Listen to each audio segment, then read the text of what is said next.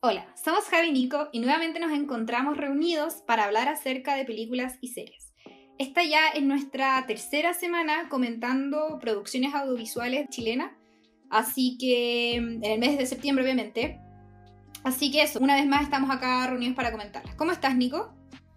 Bien, súper eh, ansioso por eh, la conversación que vamos a tener el día de hoy porque nos alejamos un poquito acerca de lo que tradicionalmente estamos comentando, así que expectante con lo que vaya a resultar hoy día. Exacto. Bueno, em, decirles desde ya cuál va a ser nuestro objeto de conversación el día de hoy, que es las producciones audiovisuales de una cineasta chilena llamada Maite Alberdi nosotros con Nico nos vimos tres de sus producciones, que son el largometraje La 11 del año 2014, el largometraje Los Niños del año 2016, así como también un cortometraje que ella realizó también del año 2016, que se llama Yo no soy de aquí. Y queremos que en este capítulo, más que como centrarnos únicamente en las producciones audiovisuales específicas que acabo de mencionar, hablar acerca del estilo de ella, cuál ha sido el enfoque a lo largo de su carrera, eh, porque sentimos con Nico y bueno, cualquier persona en verdad que vea sus producciones, que tiene un estilo bien particular y súper patente, al menos en estos tres, en estos tres largometrajes, o sea, en, en dos de estos largometrajes y en este corto que nosotros vimos de ella. Pero de todas maneras vamos a hacer referencia continua a, mm, como ejemplificando las cosas que decimos con algunas de estas producciones. Eh, para contarles un poco de qué tratan, cada uno de ellos, la 11 que es del año 2014, es un documental acerca de un grupo de amigas octogenarias, de abuelitas súper viejitas, que se juntan mensualmente a tomar once. Por eso el nombre de la, del documental. Y en el fondo acá lo que, lo que hace la cineasta es grabarlas en estas reuniones, las conversaciones que ellas tienen, las intimidades que se cuentan y en general las cosas que ellas comparten, eh, no solo respecto de lo, que están viviendo en ese minuto, sino también respecto del pasado, lo que encuentro que es bastante interesante. Por su parte, en el documental de los niños del año 2016, la cineasta se dedica a retratar a un grupo de adultos que padecen el síndrome de Down. Ellos, básicamente en el colegio en el que ellos asisten hace más de 40 años, retratando las problemáticas a las que se ven enfrentados y cuáles son sus visiones de mundo como personas con esta condición. Y se centra también en un grupo, un grupo bastante particular de, estos, de estos adultos. Y por último, en el documental, el corto documental del año 2016 que se llama Yo no soy de aquí, se retrata a una anciana llamada Yosebe que es eh, vasca, pero que está viviendo en una casa de reposo acá en Chile. Eh, y que padece de la enfermedad de Alzheimer. Entonces también acá se la ve enfrentada a ciertas situaciones como que son bastante cotidianas, básicamente porque la señora, como padece Alzheimer, cree que todos los días como el primer día que ella está, que ella está ahí y siente muchas veces, ella cree que está viviendo en Rentería, que es de donde ella proviene, pero en realidad no es así, pues ella está viviendo en Santiago. Entonces es, como ella de hecho define a, su estilo y a su, su formato de, de documentales, son documentales de observación porque ella no realiza entrevistas a los personajes en el documental, sino solamente ella mm, retrata a estas personas eh, de una manera eh, bastante honesta, encuentro yo. Y también la particularidad que ella tiene es que son procesos cada documental bastante largos. Eh, de hecho, por ejemplo, en la 11 estuvo con, este grupo de señoras como durante cinco años. En el caso de los niños fueron dos años en que ella estuvo en principio investigando, conociendo a sus personajes para después grabarlo. Entonces, claramente son procesos y producciones que requieren mucho trabajo y mucha dedicación de su parte. ¿Qué, qué, te gustaría a ti mencionar respecto, como en particular quizá alguno de estos documentales o tu opinión respecto al trabajo en general? Nico. Sí, o sea, me gustaría antes que de, de, profundizar un poco en mi comentario decir que también nos quedamos con la espinita porque uno de los documentales que queríamos ver que uno que está como eh, que por el producto del COVID no se pudo estrenar, que era la gente Topo y que estaba, estuvo disponible por ahí, luego no, entonces quedamos ahí un poco la espinita porque yo creo que hubiera sido un buen complemento a eh, justamente los otros dos que tú mencionaste, la 11 y el cortometraje eh, de, em, No pertenezco aquí, porque los tres tratan como la perspectiva desde los ancianos la, la, perspectiva de, esto, de estos personajes. Y, por qué digo que hubiera sido interesante justamente porque lo que más me llamó la atención de eh, estos documentales que vimos de, esta directora, eh, documentalista, eh, más que nada, es los personajes o, los ámbitos o los, los microespacios que busca retratar, que por lo que se ve son personas que en general no tienen una voz propia dentro de eh, la producción audiovisual en general. Porque si lo vemos, como tú decías, hay, hay un grupo eh, que son, por ejemplo, estos, estas mujeres octogenarias.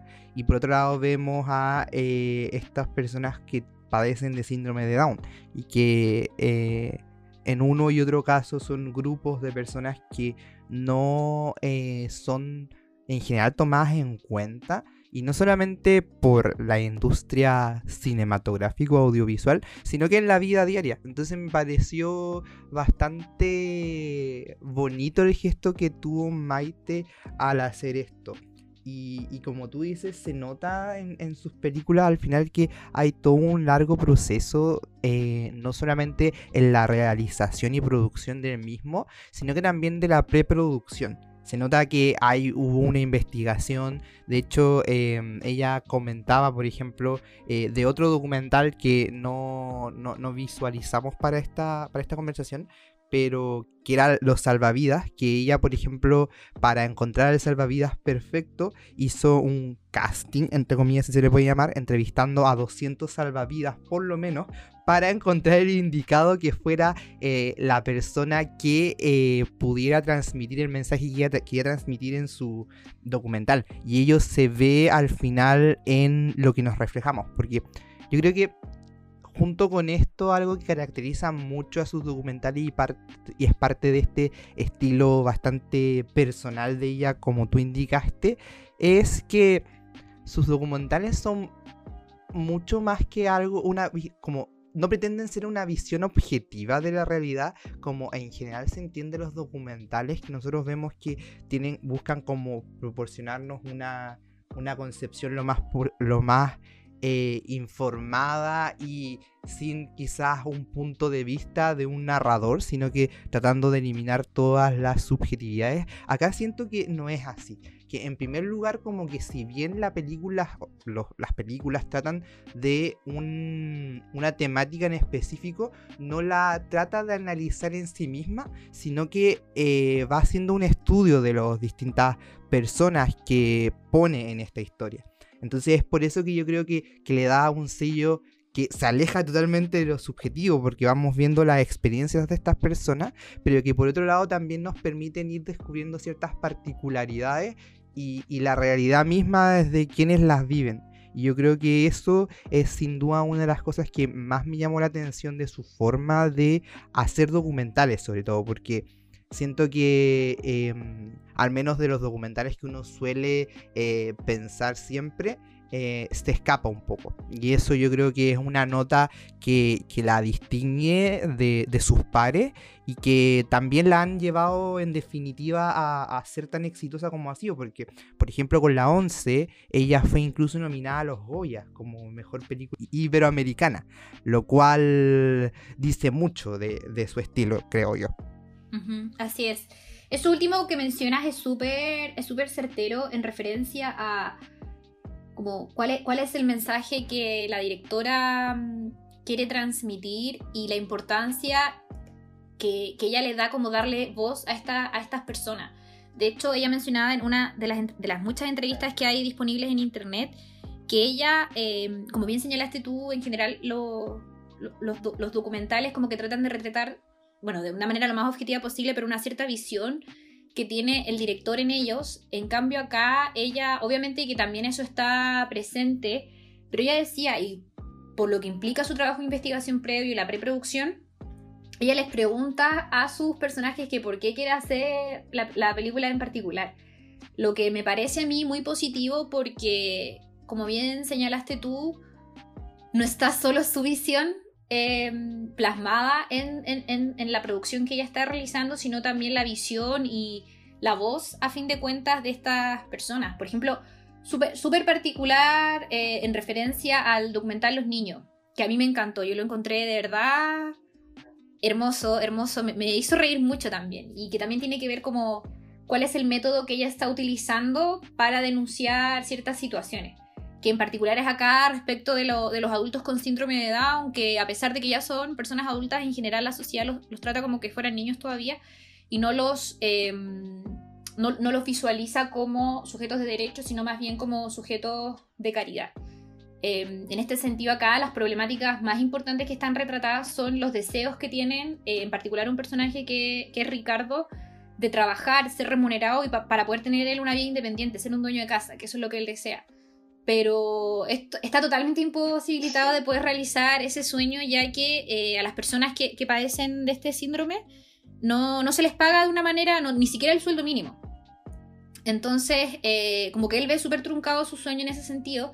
Y, lo más. Y, ella dice como que ese era efectivamente el mensaje que quería transmitir, como esta inequidad o esta injusticia respecto de, de estas personas, pero que ella no lo iba a hacer a través de una denuncia como explícita en su documental, sino que se iba a centrar en la historia particular de este hombre y cómo ese sujeto individual es capaz de transmitir ese mensaje. Y que de hecho, después de la realización de este, de este documental y haber sido estrenado y visto por las audiencias, mucha gente se acercó a ella, empresario, diciéndole así como yo quiero darle trabajo a Ricardo. Lo que a mí me parece em, fantástico porque al final fue súper efectivo eh, el, el mensaje que ella quería transmitir y de hecho esto incluso implicó un cambio en la ley respecto a las personas que tienen algún tipo de incapacidad mm, cognitiva. Entonces, siento en ese sentido que es como, como que está muy comprometida con la causa en el fondo que está tratando de transmitir en este, en este documental en particular y la forma que ella tiene de denunciarlo también es muy efectiva. Y mm, me gusta también en relación a eso, aparte de esto como de centrarse en un sujeto particular, el hecho de que no lo hace desde el drama o mm, como necesariamente que nos tenga que producir a nosotros como, como espectadores eh, pena en el fondo, sino que también de una manera súper cómica. Lo que a mí me gustó muchísimo porque de verdad que pasaban varias situaciones bastante absurdas que, daban, que causaban mucha risa y que de cierta manera igual estaban como que contenían al final el mensaje que ella estaba tratando de señalar. Y, y, eso, a mí, eso a mí me parece muy positivo porque, y, eso también lo, señala, lo señalaba ella en una TED, Talk que hizo, que al final el humor también puede servir como, como un medio para, para, para, retratar y visibilizar estos problemas, así como también obviamente el drama, eh, pero acá ella prefería quedarse con eso porque sentía que lo absurdo de ciertas situaciones cotidianas vemos como el humor en ello, ¿no es cierto? Entonces, eso, eso a mí me gustó, me gustó muchísimo.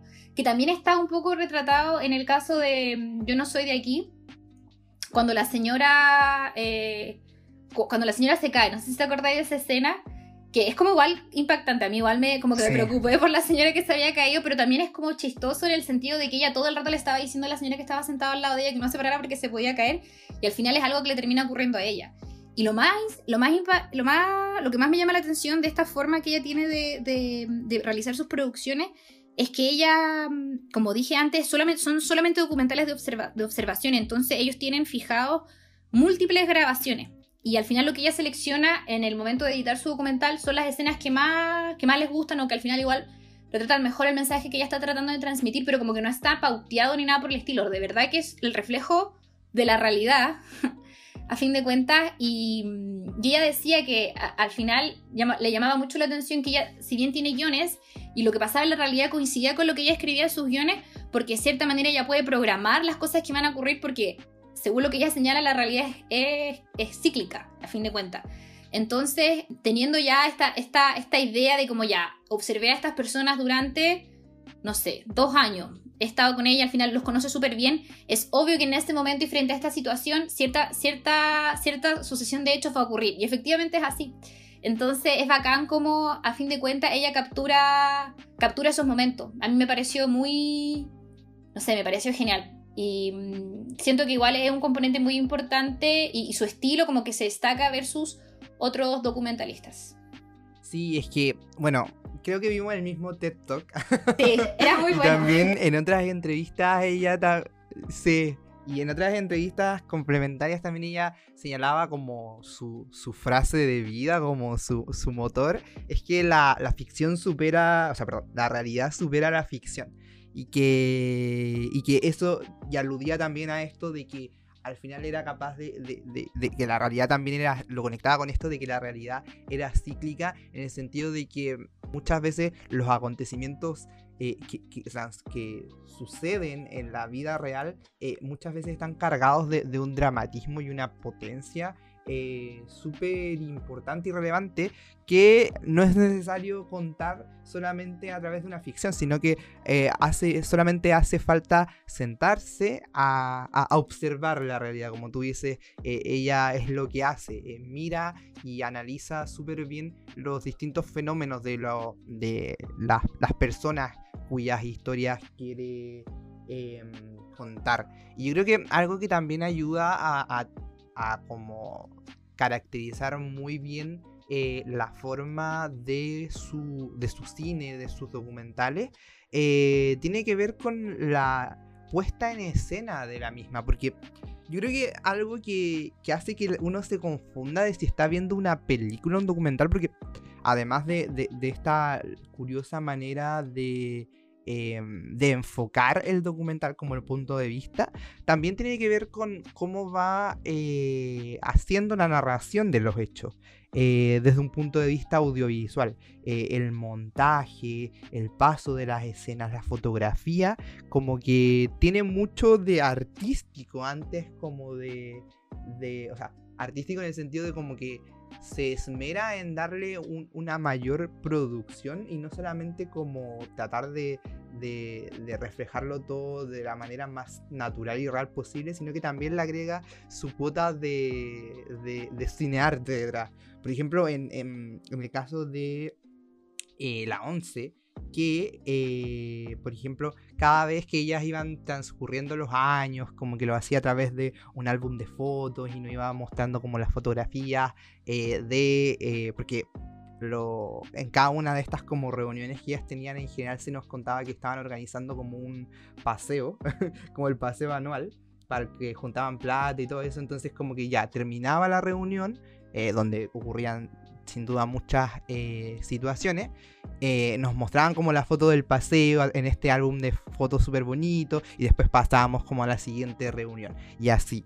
Y, todo a través también de transiciones y, grabaciones súper bonitas que le daban como una, una cuota de, de, de mayor carácter de una película de cine propiamente tal antes que un documental. Eh, que yo creo que como digo, en, es, sobre todo en la 11 donde destaca mucho. Quizás en los niños eh, no tiene esta particularidad de tener como unas transiciones y un montaje tan artístico, pero siento que también escapa en ese sentido del toque documental, por cómo nos van también eh, contando los distintos hechos y cómo vamos pasando de una historia a otra. Eh, y eso yo creo que al final es como lo, más bonito y que también se eh, pasa eh, en, este corto Yo no soy de aquí, que podría haber sido como súper típica la, la, representación de, esta, de la historia de esta mujer. que, que, que, cree que está en rentería, como dices tú, ahí en el País Vasco, pero que se encuentra en este asilo. Sin embargo, como que nos da, nos lo cuenta como si fuera una, una película. Y eso yo creo que también hace al final su producto atractivo. Eh, porque em, le añade una, una, una, cuota de un componente audiovisual que no necesariamente tienen siempre los documentales. Y no estoy diciendo que los documentales tengan, no, no, se esfuercen en esa perspectiva, pero eh, quizás tienen un enfoque distinto en donde la eh, fotografía, el montaje no son lo más relevante. Exacto, exacto. Todo lo que tú señalas es súper acertado. De hecho, en particular la 11 a mí me encantaba como ese enfoque y, especial importancia que la, la Maite le daba a, cuando mostraban cómo estaba todo siendo eh, puesto en la mesa, como los pastelitos, los pancitos, cuando servían el té y el agua hirviendo y cómo eso hacía que saliera el color del té, lo encontraba hermoso. Y también como que me daba mucha hambre, como que se veían todas esas cosas ricas y daban a uno ganas de... Como food porn. Exacto, exacto. Daban ganas de comerlo y como bien decís tú, eso es, obviamente es un valor agregado a los documentales que ella está, que ella produce, porque ya, acá el enfoque en general es como cuál es la visión de mundo que tienen estas mujeres ancianas eh, y la diferencia al final, y como que igual es un poco chocante las opiniones que ellas dan y las cosas que ellas dicen, pero me gusta igual que ella, em, como que lo retrate y al final siento yo que el mensaje acá es como entender por qué estas señoras piensan así, pero no solo eso, sino también agregarle esta mm, como componente artístico que dices tú, de, de la belleza al final, de las transiciones entre una y otra escena, el enfoque que había en la comida y como toda la, disposición de la misma en las mesas, eso a mí me encantó, lo encontré muy bonito. De hecho, esta Gaia no solamente es directora de cine, también es sonidista, montajista, directora de fotografía en otras producciones audiovisuales, entonces quizás igual está explicado por eso, porque es una muy entendida del tema, no solamente en documentales, sino también en películas de ficción. Entonces supongo que ha como que ha añadido todo su conocimiento eh, en estas producciones desde esa perspectiva. Así que es genial, es genial eso. Como bien señaláis tú, quizá en el caso de los niños y quizá en el, en el caso del cortometraje Yo no soy de aquí, no está tan patente, pero de todas maneras pasa eso que decís tú, que como, como que no sabéis si estáis viendo un documental o una película, y de hecho la, la Maite comentaba en una entrevista que sus protagonistas de, de la 11 le decían como que la gente les preguntaba a las señoras que cómo se aprendieron también los diálogos. Y ahí las señoras tenían que entrar a explicar que no, pues esto no son diálogos, esas opiniones son de verdad mías y esas palabras que salieron de mi boca se me ocurrieron ahí en ese momento. Y es por como, yo creo por como el estilo que la, que la Maite tiene, que es, como señalé en un principio, documentales de observación. Entonces ella no interviene mayormente eh, con sus personajes ni interactúa tanto con ellas en el momento que está grabando, o evidentemente sí fuera de, las grabaciones, pero en el momento que está grabando como que deja, que las cosas pasen al final de cuentas. Y, graba, graba los momentos y al final termina seleccionando cuáles son las escenas que más, eh, que más le gustan o, que más se adecuan al, mensaje y a lo que ella quiere retratar. Que hecho es lo que nosotros señalábamos, como que al final la programación de la realidad, que era algo que a ella le, le interesaba mucho, forma parte de esto. Por eso tiene tantas grabaciones y son años y años que ella tiene que compartir con sus personajes para poder realizar sus producciones. Lo que a mí también me llamó la atención porque como que al final siento que muestra mucho el cariño, la dedicación y la preocupación que ella tiene respecto a sus producciones y sus personajes, porque imagínate como tener que dedicarle cinco años de tu vida a una sola película no es menor, po. Entonces eso deja, eso deja en claro al final que, que es una, una cineasta demasiado comprometida con sus proyectos. Así que, mm, y se nota al final, como se nota al final todo el cariño y dedicación que hay en cada uno de ellos. Sí, es verdad, o sea, dedicarle cinco años a una película, eh, bueno, ni siquiera a un documental, eh, y, luego más encima llevar eso como a una hora, porque la película dura como una hora, eh, es una dedicación tremenda, como que... Eso revela, como tú decís, mucho el, amor y el cariño que hay detrás. Y yo creo que algo también que, que ayudó, yo creo, en el tratamiento tan delicado y, y, lindo que se dio, por ejemplo, a la 11, también tiene que ver con que propia abuela de, de, de la Maite formaba parte como del cast de esta película. De hecho, es la, es la abuelita que a mí mejor me cayó. es la María Teresa. Sí, la que la Que tenía cáncer, si no me equivoco. Sí, po. Ella, ella me era su abuelita y que de hecho muere eh, durante la, la, la, grabación de esto. Y, yo creo que eso eh, nos puede servir también como un paso para ya empezar a hablar un poco de las distintas temáticas quizás que, que, o denuncias que hay detrás de, estos documentales, porque no solamente son bonitos estéticamente, no solamente son innovadores en cuanto a eh, las temáticas que trata o a los grupos que busca darle voz, sino que también son al final una denuncia, eh, quizás desde una perspectiva un poco más humorística de repente, pero una denuncia al fin y al cabo de distintas cosas. Y en este caso yo creo que respecto de la 11 sobre todo como hemos comentado, hay por un lado un tema de contraponer eh, la visión de estas mujeres desde de, que, que, tuvieron su juventud y su educación hace 40, 50, 60 años, eh, que fueron criadas bajo un modelo de sociedad totalmente distinto, versus obviamente la visión de, de, las mujeres hoy en día.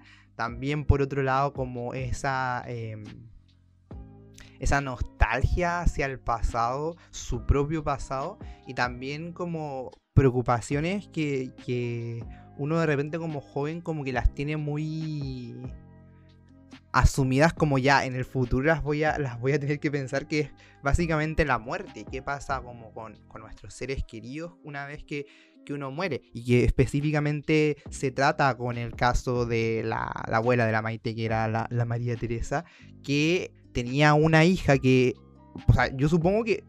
Eso igual a mí me, causó como un poco de curiosidad. Y me imagino que al final también tiene que ver con la sensibilidad. O sea, esto también la propia historia de la Maite le, produjo ciertas sensibilidades, pero al menos en, el documental nos cuentan que la, abuela de la Maite, por lo tanto, tiene una hija que tiene síndrome de Down. Eh, y que me imagino entonces que ella sería tía de la, de la Maite. Entonces, si eso es, real, también nos cuenta de que al final, por, eso también ella tiene una, una sensibilidad por este grupo, porque esta niña, o sea, bueno, esta mujer con síndrome de Down, eh, también tenía una edad, eh, era mayor, tenía como sus 30, 40 años. Y no obstante, igual eh, la, la, María Teresa, esta abuelita, se encontraba bastante preocupada acerca de qué iba a ser de esta, esta mujer una vez que ella partiera. Y que después una temática que va, que va compartiéndose con los niños que es el, tratamiento que como sociedad le damos a este grupo de personas que son eh, que tienen este síndrome y que no por ello son personas que sean incapaces de valerse por sí mismas. Eh, tienen, tienen una forma especial de relacionarse. Y más que especial, tienen una forma, al igual que todos tenemos, de relacionarnos con, los demás. Y, lo importante y, lo que lo que debiéramos hacer como sociedad para ser verdaderamente inclusivos es que no tenemos que apartarlos ni aislarlos, sino que darle por fin cabida a todo tipo de personas, independiente de la forma que tengan de relacionarse. Y yo creo que eso es algo que denuncia acá en este segundo documental, que es cómo la sociedad no ha sido capaz de hacerse cargo de, esto, de estas temáticas y no desde una perspectiva servicialista o de la caridad, como comentabas tú, sino que de una perspectiva de darle verdaderas oportunidades para que puedan valerse por sí mismos. Porque hoy en día no es que no puedan valerse por sí mismos porque no pueden hacer cosas porque claramente nos dejaban en el, documental que ellos eran capaces de hacer trabajo, de cocinar, de elaborar productos de primera calidad. Sin embargo, al mismo tiempo cuando ellos salían a vender a la calle estas cosas, les cerraban las puertas en la cara. Entonces, no es que ellos no sean capaces, es que la gente que está alrededor y que se supone que es como eh, la normal, eh, no le dan la chance de eh, crecer y de tener su lugar dentro de la sociedad. Entonces me pareció bastante bonito porque yo siento que también pasa con el tema de, la, de las abuelitas, que también en ciertos sentidos son excluidas de la sociedad. Entonces, por eso en algún momento yo dije como le gusta tocar temas de los marginados eh, y darles voz, creo yo al menos. Exacto. De hecho, ella, ella señala que en todas sus producciones audiovisuales ella plasma, ella tiene personalmente un gran compromiso social, eh, que todas estas historias puedan dialogar con el mundo y plantear, plantear preguntas, como nosotros los espectadores plantearnos preguntas y de esa manera retratar una sociedad, la sociedad de ella, que es la sociedad chilena, eh, desde la perspectiva, como bien señalaste tú, de estas abuelitas, de las personas adultas que tienen síndrome de Down, Em, que de cierta forma al final es la, la, sociedad presente, ¿no es cierto? Y es súper es súper cierto todo lo que, tú, lo que tú señalaste, como que efectivamente ese es el objetivo que ella tiene y como bien también señalaste tú, al final tanto la once como los niños yo creo que igual son historias bastante personales de la Maite porque como, bueno, en el caso de la, de la once era el grupo de amigas de su abuela, Em, y de hecho, como la idea al final era, era, era grabar junto a estas señoras hasta que no pudieran juntarse más, que efectivamente ocurre cuando su abuela fallece, que es bastante sorprendente porque ¿qué iba a esperar ella que fuera su abuela la que, la que muriera? Eso llama bastante la atención. Y también tiene una especial sensibilidad para ella el tema de los adultos con síndrome de Down, porque su tía, como bien señalaste tú, eh, también padece esa enfermedad, o esa condición, mejor dicho. Entonces, eh, acá ella, ella toma estos personajes y trata de, en el fondo, mandar este mensaje. Como bien señalaste tú, las personas mayores que son invisibilizadas en nuestra sociedad. También importante para ella es el retrato de la manera que estas mujeres tienen de, pensar la vida, de ver las cosas, que puede llamar a nosotros, las personas jóvenes hoy, nos puede llamar bastante la atención porque son ideas como súper anacrónicas, sobre todo, no sé, cuál es el rol que la mujer tiene que ocupar en la sociedad ellas dicen como que ellas fueron criadas para eh, hacerse cargo de la casa, para casarse. Y se casaban súper jóvenes, como a los 18 años, y esa, en el colegio las educaban para casarse, eso se lo, se lo metían mucho en la cabeza. Y la, la, abuelita que no está casada, como que de cierta manera es la marginada o como la abeja negra del grupo, porque mm, como que el objetivo de la vida de estas señoras era ese, y, critican como, o no creen que esté bien que la mujer salga a trabajar porque de cierta manera como que estaría relegando esta función a la servidumbre en ese sentido. Entonces, Ay, sí. entonces en ese sentido como que obviamente que a mí me impacta mucho porque son ideales que ya no con los que uno ya no vive. Yo como mujer obviamente no, no, tengo, no pienso en lo absoluto para eso, es algo que igual puede parecer chocante, pero al final de cuentas se entiende por qué estas señoras piensan de esa manera porque es la, es la manera en que ellas fueron criadas. Así que a fin de cuentas son señoras de su época, ¿no es cierto? Y, llama la atención cómo ellas se enfrentan como las ideas nuevas o las ideas modernas frente a eso. Y obviamente que te das cuenta, como estas señoras no van a cambiar de opinión, pero de todas maneras es interesante eh, como entender y cuál ver la perspectiva y por qué ven, la, ven el mundo desde esa manera. Y en el caso de los niños, es lo que tú dijiste, como evidentemente acá la denuncia que hace la Maite es como esta infantilización que se le ha dado a estas personas y de hecho ella señala que el, título de la, del, documental Los niños es súper como irónico en ese sentido porque como que al final lo que ella trata de mostrar es que no son niños, pues son personas adultas y como personas adultas tienen deseos de personas adultas, quieren independizarse, tener un trabajo, señor, ser dueños de casa, hay otra, otra pareja súper adorable que ellos lo que querían era casarse y mm, tampoco. con sí, con Andrés. ¿Se llamaba el otro? Sí, Andrés. Anita y Andrés. Exacto. Y, y es súper triste ver cómo. y darnos cuenta nosotros de que es algo que no pueden hacer porque a fin de cuentas la ley es lo que no se lo permite. Y hay una escena en particular cuando Anita habla con su mamá y la mamá no la quiere dejar casarse, que a mí en verdad me. No sé, como que me tocó profundamente, me dio mucha pena. Porque es una realidad, pues, como qué pena al final que esta gente tenga estos deseos, pero como bien señalaste tú, son capaces, eh, por lo que como ellos hablan, cómo se expresan las cosas que dicen, son capaces de poder realizar estas cosas, pero es de cierta manera la sociedad la que no se los permite. Sí, yo creo que de hecho toda, o sea, eh, en los niños hay cada personaje tiene su propia historia. O sea, tenemos a la Rita con sus propias. Yo creo que la Rita era como la. quizás la más infantil dentro de todo este grupo. Pero también tenía sus propias. Eh, sus propios problemas. Eh, teníamos al Rodrigo, a la Anita, teníamos al Andrés. Y así cada uno como con sus distintas eh, cositas ahí. Em, que al final todos apuntaban a que aspiraban una mayor libertad y tener como control y dominio sobre sus propias vidas y poder hacer lo que cualquier otra persona adulta hacía, porque más que mal eh, ellos ya llevaban algunos, planita de hecho como 40 años asistiendo a este lugar y, y era un loop constante, entonces me imagino por un lado la frustración de llevar 40 años con la misma rutina. Eh, y por otro lado, saberse que uno es capaz de poder hacer más, pero no que no te dejen hacer nada más. Y, que no esté bajo tu control las cosas, como que es súper frustrante y, me trato de poner en su lugar y, de verdad me parece eh, que lo es. O sea, no, yo no podría estar en su situación sin, no, sin desesperarme como reflejaban que ellos se desesperaban. Porque al final, por mucho que ellos supieran que eran capaces de hacer todas las cosas que no que la sociedad no creía que eran capaces, no podían hacer nada para para como demostrarlo y, y incluso si lo demostraban no, contaba. Entonces es como impactante el nivel de eh, censura, si se quiere decir, o, silencio, que hay respecto de estas voces que al final no, no pueden ni siquiera manifestarse respecto de las políticas públicas, por ejemplo,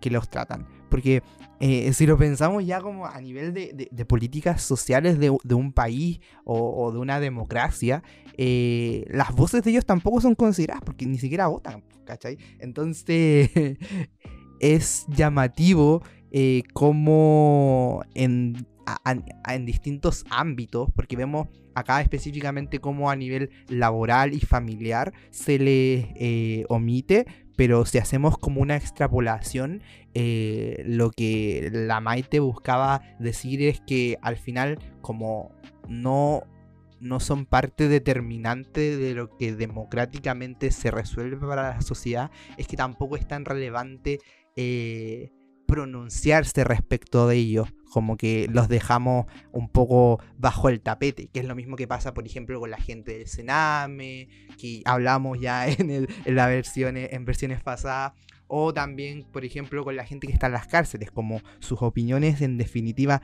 no son relevantes al momento de, de, de determinar las políticas públicas, es que también son silenciados u omitidos, y eso e, es súper frustrante, reitero. Exacto, exacto. Acá lo que ella señalaba es que la elección de sus personajes al final está dado por elegir personas que se encuentran en situaciones críticas o situaciones de conflicto. Y lo podemos ver perfectamente eso retratado en las tres, en las tres, en los tres documentales, tanto respecto de la ONCE como los niños y yo no soy de aquí porque, como bien señalaste tú de un comienzo, se trata como de grupos marginados o invisibilizados y lo que ella quiere es retratar a estos grupos, retratar a estas personas de una manera lo más fiel posible a ellos. Y como al final los conoce tan bien antes de realizar las grabaciones, trata todo el tiempo de ser lo más fiel a ellos mismos, pues como eh, de verdad revelar... Eh, las personalidades que ellos tienen, las opiniones que ellos tienen y mantenerse fiel durante toda la grabación a eso. Así que, como bien señalaste tú, encuentro que es una manera súper efectiva de retratar problemas sociales. Y también relacionado con lo que yo señalaba antes, em, ella cómo quiere, cómo quiere generar esta conmoción es a partir de casos particulares, porque ya evidentemente nosotros podemos hablar acerca de, no sé, pues, los adultos que padecen síndrome de Down y que no se les han brindado las, no se les brindan oportunidades laborales suficientes, o no sé, pues no se les paga ni siquiera un sueldo mínimo, que eso ya ha sido modificado en parte gracias a este documental. Pero, ¿qué realmente nos va a causar conmoción a nosotros como espectadores y como miembros de la sociedad? Hablar así en la generalidad probablemente no, pero si nosotros conocemos un caso particular donde esto esté especialmente bien tratado, por supuesto que nos va, nos va a llegar más, pues no, nos va a hacer más eco, que es lo que ocurre con el caso de Ricardo en, el documental de los niños. Y eso a mí, eh, sinceramente, fue algo que me encantó porque como también lo señalaba antes, no lo hizo como de una perspectiva, como que no nos quería conmocionar desde una perspectiva mm, como triste o como dramática, por así decirlo, sino más bien desde una perspectiva humorística. Y encuentro que ese componente hace que sus producciones sean realmente cautivadoras, como demasiado bonitas al final. Entonces, eso a mí me gustó mucho, como que tú salí diciendo como que lindo lo que vi. Y me encanta, me, encanta tener esa sensación. o sea, yo creo que nuestras conversaciones en general, ahora que lo pienso, son como un poco eh, una intertextualidad entre capítulos. Porque eh, hace unos días nosotros, o sea, en, unos capítulos anteriores nosotros hablamos de, del humor y de que muchas veces el humor no solamente era humor en sí mismo, sino que también iba aparejado de otras cosas, como por ejemplo el drama. Y yo creo que eh, acá, si bien como tú decís, la perspectiva en que cuenta estas temáticas que son súper dramáticas es, es, de una perspectiva humorística, yo creo que es porque es realista al final y al cabo. Y, y entonces se da este fenómeno al final de que pueden haber situaciones súper fuertes, eh, choqueantes, porque por ejemplo el caso de, Rodrigo era mm, que era este chico que quería como tener su propia casa e iba como a entrevistarse con, me imagino, eh, la persona que, los ayudaba eh, respecto como sus dudas vocacionales o laborales. le preguntaba como cuánto necesito yo, por ejemplo, para vivir solo, para mantenerme. Y en ese entonces esta persona le decía, tú necesitas como 500 lucas mensuales y le decía como, ya, ¿tú cuánto ganas? Y él tenía dos trabajos remunerados y, ganaba 15 lucas. mensuales. Entonces ella le decía, tú tienes que restar estas 15 lucas de, las 500 y ahí vayas a saber cuánto te falta para poder vivir mensualmente. Y le faltaban 485. Entonces era, era súper eh, desesperante para este personaje al final de que por mucho que intentara, por mucho de que se la jugara por ser más, eh, estaba jodido. Y qué bacán que eso que tú dijiste, que yo no sabía de que al final, al, visualizar este eh, documental, eh, se acercaron personas que estaban interesadas en, aunque sea en, ese caso concreto, pero igual hacerlo, un aporte para que pudiera por fin lograr eh, independizarse, que era lo que tanto quiere. Y que de verdad yo me imagino lo exasperante que debe ser como vivir, tener 50, 40 años y, no poder eh, llevar la vida que se quiere con total libertad. O sea, me imagino, ya, ya lo, en cierto sentido tenemos esa un poco eh, frustración ahora con todo este contexto que estamos viviendo de que no podemos eh, tomar decisiones libremente porque estamos en un contexto que no nos lo permite. Eh, y si ya para nosotros que llevamos un par de meses así es frustrante, imagínate llevar toda tu vida así. Me imagino lo, terrible y agotador que debe ser. Exacto, exacto. Sí, de hecho vi una, entrevista que le hizo la cooperativa La Maite y que la acompañó este, este hombre que se llama Ricardo. Y él eh, contaba que, bueno, ya a esa altura estaba próximo a estrenarse, a la, a la altura de la entrevista que les menciono, la película y él ya tenía un trabajo en el Jumbo. Así que qué bacán como al final darte cuenta que esta película, el, documental que la Maite hizo, ayudó a que al final se pudiera, que él pudiera cumplir su sueño. Lo que a mí me parece, lo que a mí me parece fantástico porque al final da cuenta en el Qué rico. Sí, de que fue efectivo, fue efectivo lo que ella, lo que ella quiso, lo que ella quiso transmitir.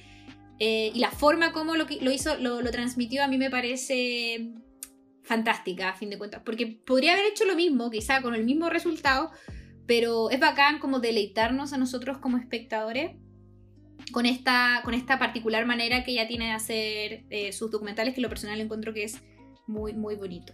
Sí, en verdad e, es una, una, una artista, en verdad, eh, súper recomendable si uno quiere pasar un buen rato eh, conociendo la realidad actual, porque son problemas eh, súper actuales, eh, pero de una perspectiva que quizás no es tan amarga, uno no sale con un tan mal sabor de boca detrás. Obviamente uno queda pensando, analizando las problemáticas que ella em, nos cuenta pero a la vez también uno lo pasa bien, no, no es tanto mal, no es un mal rato al final, como podría pasar, no sé, pues con otro tipo de documentales. Eh, por eso yo creo que es totalmente destacable y que lata que no pudimos vernos el, el agente topo, que en verdad eh, el tráiler se veía demasiado prometedor. Exacto, sí, sí. E, es como en ese sentido documentales o películas que son livianitas como, como uno lo calificaría que son eh, súper efectivas para hacerte pasar un buen rato y para lo que dijiste tú de como dejarte pensando, así como, qué lata esto, como que estas cosas sigan ocurriendo y, y qué bueno que alguien se encargue de darle voz a, esto, a estos grupos que nosotros ya habíamos mencionado, que son personajes en conflicto, en situaciones críticas, como son los adultos mayores, eh, como el caso de esta señora con Alzheimer, por ejemplo. Y, así, último para último señalar que al final, porque ella le gusta este formato del documental de observación, es porque, em, en palabras de la Maite, la realidad es algo que nos conecta y nos identifica. Entonces, ella podría haber hecho exactamente lo mismo, haber tomado estas temáticas, tanto de las personas adultas con síndrome de Down como de las personas ancianas que padecen enfermedades o que han sido invisibilizadas, a través de una película de ficción. Pero a, opinión de la Maite, ella prefiere este formato porque a fin de cuentas en lo cotidiano, en lo que es real, se pueden encontrar historias que son aún más maravillosas y que llaman, que llaman mucho la atención. Eh, y no es necesario en, ese sentido como crear una historia de ficción porque la realidad nos deleita a fin de cuentas con todas estas temáticas. Y, solo, solo basta tener una cámara y observar, observar, observar hasta dar con, lo, con esa escena o con ese momento que es súper efectivo en transmitir este mensaje que ella, que ella quiere transmitir. Así que... mm, Sí, paciencia es el mantra, al parecer. La paciencia es lo que, lo que lleva a un éxito en, en retratar estas cosas. Ella, ella señalaba de hecho eso, como que la paciencia para ella era muy importante y evidente, pues sí, cada proyecto le lleva todos esos años, es evidente que es una mujer muy, muy paciente. Pero, Sí. pe- pero genial, todas sus películas, bueno, la- las que vimos, eh, de hecho creo que todas han sido galardonadas y aclamadas en su minuto. Así que estoy segura que va a ser el mismo, lo mismo, el mismo caso con el, el agente Topo porque se veía sinceramente adorable y se notaba que era chistosa y buena. Así que estamos súper expectantes con Nico cuando la puedan estrenar para poder verla. Y ahí le podemos dar Sí, le vamos a nuestras- estar comentando. Exacto, ahí les podemos dar Exacto. nuestras opiniones. Así que, Maldito coronavirus que tiene en stand-by ciertas cosas. Así que con eso podemos dar por concluido el capítulo de hoy día. Les recomendamos tremendamente a la. Maite. Es una excelente cineasta chilena.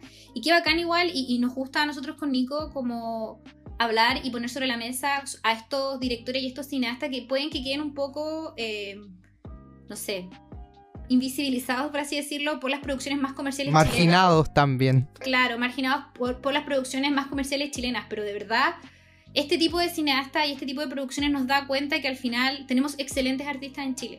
Eh, solo basta poner- por- enfocarse en ellos y, y, por ejemplo, no sé, ver las películas de ellos, ir al cine y comprar esas entradas porque definitivamente son producciones que valen la pena, que son excelentes y que merecen toda la aclamación eh, que han recibido en el extranjero. Por los propios compatriotas, obviamente. Así es. Sí, es verdad. Eh, ha sido bastante enriquecedor esta, esta, este especial de, de cine chileno. Más encima como que estamos en un contexto de hartos, o sea, no sé si hartos, pero de, de estrenos bastante interesantes. Como por ejemplo tengo Miedo Torero que también se va a tener que estrenar en línea. Así que son nuevas propuestas interesantes de, como tú dices, directores que eh, a veces quedan un poco eh, marginalizados, pero que hay que ayudarles a darles voz también para que la gente los empiece a conocer y, y a disfrutar de, de sus trabajos interesantes. Exacto. Así que mm, con eso damos por terminado el episodio. Síganos en nuestras redes sociales y atentos al próximo. Chao, chao. Sí, chao.